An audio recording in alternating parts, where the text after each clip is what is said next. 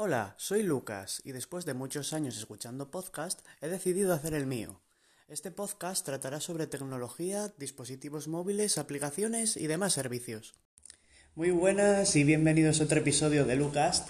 Hoy igual tenemos un poco de eco porque ya me encuentro en el trabajo después de todo el tema de la pandemia y demás, así que bueno, espero que el sistema Voice Boost de vuestros podcatchers, o sea, aplicaciones de reproducción de podcast, funcione. Y si no lo tenéis, pues lo siento porque no tengo otra manera de hacer el podcast ahora mismo. Ya he vuelto a todo, a la normalidad, bueno, a la, a la nueva normalidad, que ya sabéis. Y, en fin, algunos podcasts pues tendrán este estilo de audio.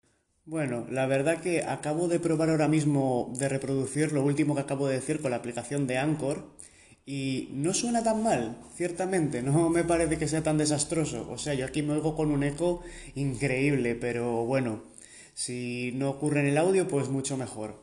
Hoy me gustaría tratar un tema del que ya había hablado en otros podcasts, y que es los nuevos auriculares de Apple, los AirPods Studio, que van a llamar esta vez. Ya tenemos los AirPods normales, los AirPods Pro y ahora quedan los Studio, que son una especie de míticos Beats Studio que estaban, vamos, eran tan famosos en 2011, 2012, que llevaban DJs como Skrillex o los de LMFAO y demás famosos. En plan, bueno, esa publicidad la verdad que les vino muy bien.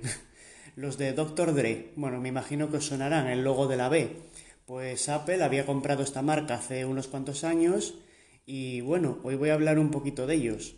Sí, definitivamente ya ha salido el nombre y se van a llamar AirPods Studio, que incorporarán la cancelación de ruido activa, al igual que el modelo de los AirPods Pro, que ya tenemos disponible a la venta, que son como los AirPods normales en una cajita y además, bueno, pues tienen esta funcionalidad.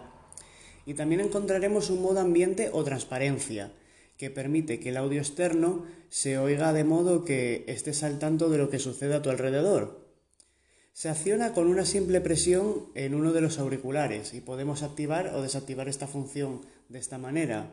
Es totalmente configurable a gusto del consumidor.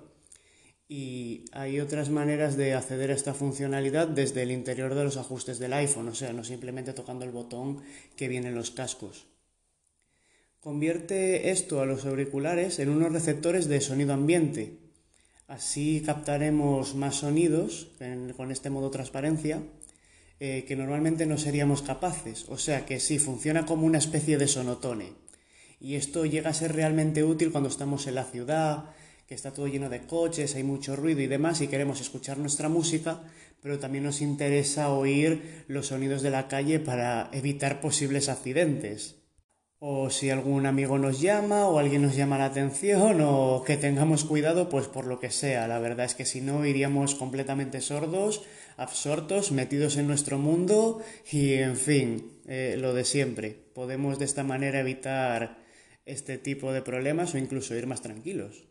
Estos cascos además van a tener una función que la verdad me gusta bastante, que ya lo tienen los AirPods, y es que automáticamente cuando nos los quitemos se parará la reproducción o en el caso de estos, como son de diadema, los podemos dejar en el cuello y también se para la reproducción, de tal manera que, bueno, como es evidente, a la hora de volver a colocarlos en nuestra cabeza, en nuestros oídos, se reanudará esta reproducción. Y, en fin, otra característica que también me gusta mucho, estas dos en concreto me encantan, la anterior y esta que voy a comentar es que da igual la postura en la que pongamos los cascos, derecha, izquierda, es independiente, no hay que seguir fijándose en left o en right, en la L y la R, porque va a dar igual, los cascos automáticamente, estos auriculares, van a orientar el sonido en función de cómo los hayamos colocado. O sea, lo que ya hemos visto con el Lightning y el USB tipo C, da igual la postura en la que coloquemos eh, este cable que el dispositivo se va a cargar exactamente igual. No tiene una postura en concreto que si no no entra o no funciona. Y vamos, en este caso o no se escucharían igual porque están más adaptados el altavoz de un oído para el otro. Esto da igual, todo mediante software eh, lo se conseguirá hacer perfectamente. Perdonadme un momento que ha picado una paciente para pedir cita y he tenido que ir a abrirle si habéis escuchado ese timbre, pero bueno, ahora mismo es lo que hay y será lo que hay en otros podcasts, así que en fin. Bueno, como iba diciendo, em, eh, al tener esta función los cascos, que independientemente de cómo los coloquemos en la cabeza, pues va a dar igual, el sonido se va a reproducir de la misma forma, pues tendremos así un plus de comodidad. Además, estos auriculares, esto ya es algo más técnico, ¿eh? contarán con la posibilidad de modificar el ecualizador. Los AirPods Studio tendrán ajustes de frecuencia para baja, de baja, media y alta. La información de este producto ha salido del célebre blog de Apple 9to5Mac, que seguramente mucha gente lo conozca, y se mostró en una beta de iOS 14 por primera vez según este medio. Como ya dije en otro podcast que hablé sobre ellos, estos cascos, vamos, vendrán en diferentes colores y sus piezas serán intercambiables, como ya vemos en las correas de los Apple Watch, por ejemplo. O sea que serán auriculares modulares. Esta información se nos fue proporcionada por el medio Bloomberg. Eh, ahora hablemos un poco de precios. Se, se rumorea que tendrá el mismo precio que tienen los Apple Beats Studio 3 que son unos auriculares que, bueno, todavía con la marca de Beats, que como he dicho anteriormente ha sido comprada por Apple hace unos años, que vienen con el chip W1, que es el que tienen los AirPods para hacer esta conexión entre dispositivos lo más rápida posible, de Mac a iPad, de iPad a iPhone y viceversa, y con las configuraciones que queramos, sin necesidad de quito, pongo Bluetooth y demás.